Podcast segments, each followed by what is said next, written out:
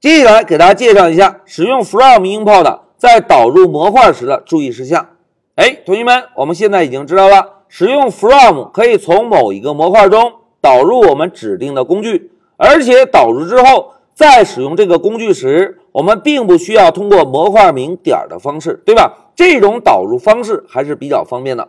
但是啊，在我们开发中有一种情况哦，同学们看，如果我们从两个不同的模块中导入了同名的函数，哎，同学们，在 Python 中要调用函数，是不是通过函数名的方式来调用，对吧？但是呢，如果我们从两个不同的模块中导入了相同名字的函数，那么在使用函数名调用函数时，会执行哪个模块中定义的函数呢？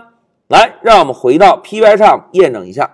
同学们，老师啊，在备课准备的两个测试模块中都有一个 say hello 的函数。那现在我们就在这个新的空白文件使用 from import，从两个不同的模块中导入 say hello 这个函数。我们来验证一下，到底会执行哪一个模块中的函数？来，老师先使用 from 关键字，从零一的模块中把 say hello 的函数做个导入，然后呢，再使用 from 关键字，从零二这个模块中同样也导入 say hello 的函数。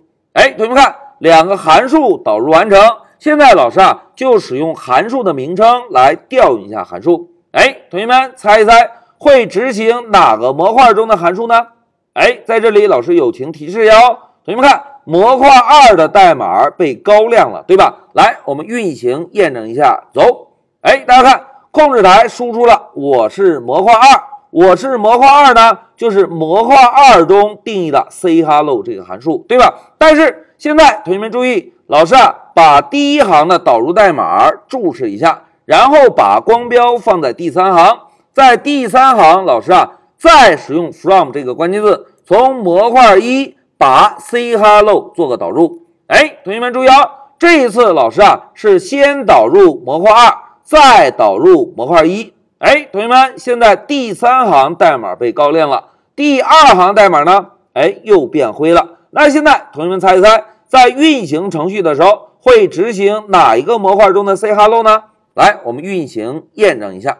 大家看，这一次执行的是模块一中的 say hello，对吧？哎。为什么会出现这种情况呢？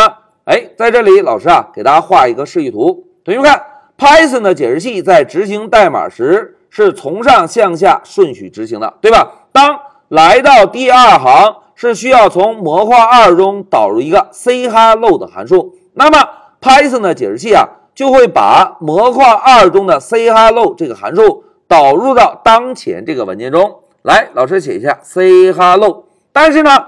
导入进来之后，Python 的解释器会继续向下执行，对吧？那现在同学们看，当 Python 的解释器从模块一中导入 say hello 之后，哎，这个时候会出现什么情况呢？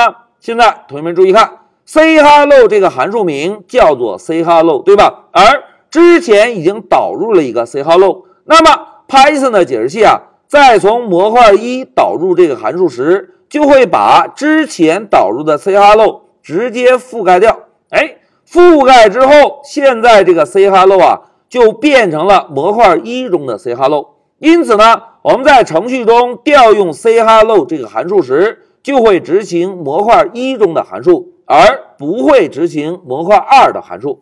哎，同学们，通过这个简单的示意图，大家发现没有？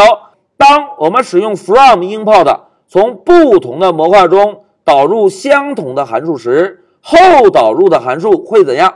哎，后导入的函数会把之前导入的函数覆盖掉，对吧？来，现在让我们回到笔记，同学们，这个就是老师在这一小节针对 from import 导入模块的注意事项，给大家做的一个扩展。大家看，当我们从两个不同的模块中导入相同的函数啊，后导入的函数会把之前导入的函数覆盖掉，那么。就意味着在执行时会执行后导入模块的函数，而不会执行先导入的函数，对吧？因此啊，同学们，在我们开发时，大家务必要养成一个习惯哦，就是我们需要把所有导入的代码统一都写在代码顶部。统一写在代码顶部有一个什么好处呢？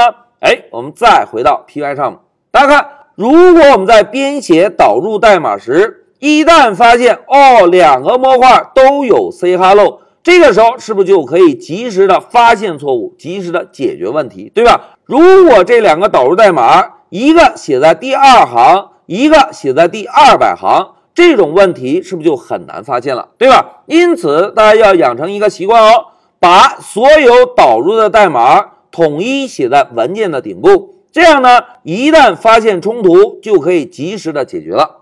哎，有同学问了一个非常好的问题，老师，老师，如果我们在开发中就想从两个不同的模块导入相同的函数，那应该怎么解决呢？哎，在这里，老师跟大家分享一下，同学们，我们之前学习过一个起别名的关键字，还记得吗？哎，非常好，as 关键字，对吧？那如果我们发现了。两个函数名产生了冲突，就可以使用 as 这个关键字给其中一个函数起一个别名。现在老师啊，就给模块二的 say hello 起个别名。大家看，老师给它起个名字 module 二，然后下划线再写个 say hello。哎，别名起完之后，现在，我们就把光标放在第六行，我们来试一下能不能通过别名调用到这个函数。大家看。老师敲一个 module 二，哎，现在有智能提示了。那现在老师就回车选中，然后运行程序。大家看，控制台输出了我是模块一，我是模块二。哎，两个原本名字相同的函数，通过一个别名，是不是就可以把两个同名的函数加以区分？这样呢，如果想调用模块一中的函数，我们呢直接使用函数名；想调用模块二中的函数。我们呢就通过别名来调用就可以。好，讲到这里，老师就暂停一下视频。